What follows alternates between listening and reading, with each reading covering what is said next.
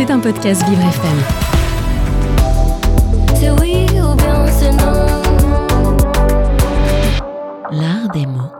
Mais au fait, si c'est sans doute, pourquoi ce n'est pas sûr? Mais oui, au fait, c'est très vrai ça. Sans doute. C'est pourtant clair, sans doute.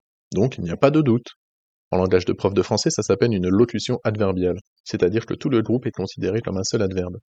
Il y en a plein évidemment dans notre langue. Par exemple, à ce moment-là, sur place, en vain, à tue-tête. La liste est longue. Celle qui nous intéresse ici, sans doute, exprime bien littéralement qu'il n'y a pas de doute, justement. Et donc par définition que l'on est certain ou certaine de ce que l'on avance.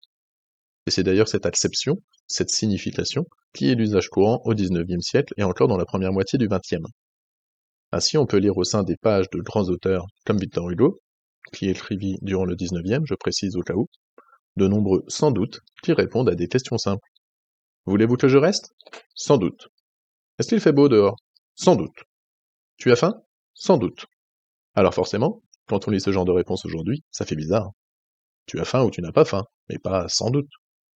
En effet, de nos jours, l'expression transmet plutôt une idée d'incertitude, comme un synonyme de probablement, peut-être. Tout le contraire donc, ou presque, de l'absence de doute. Tu crois que ce cadeau lui fera plaisir? Hmm, Sans doute. Un lecteur du XIXe siècle ne comprendrait pas la nuance. L'art des mots.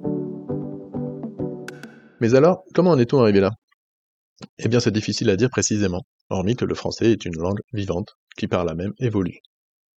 Si l'explication n'est pas formellement arrêtée par les spécialistes, il semble que ce changement de sens découle de l'utilisation à répétition de la locution dans un but de concession avant d'apporter un contre-argument.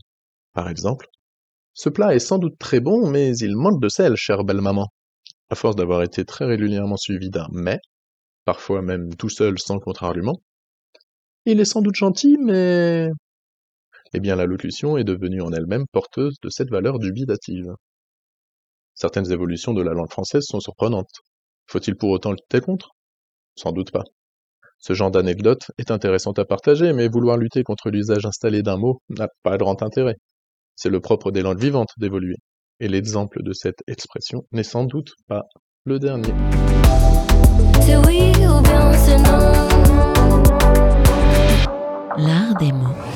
C'était un podcast Vivre FM. Si vous avez apprécié ce programme, n'hésitez pas à vous abonner.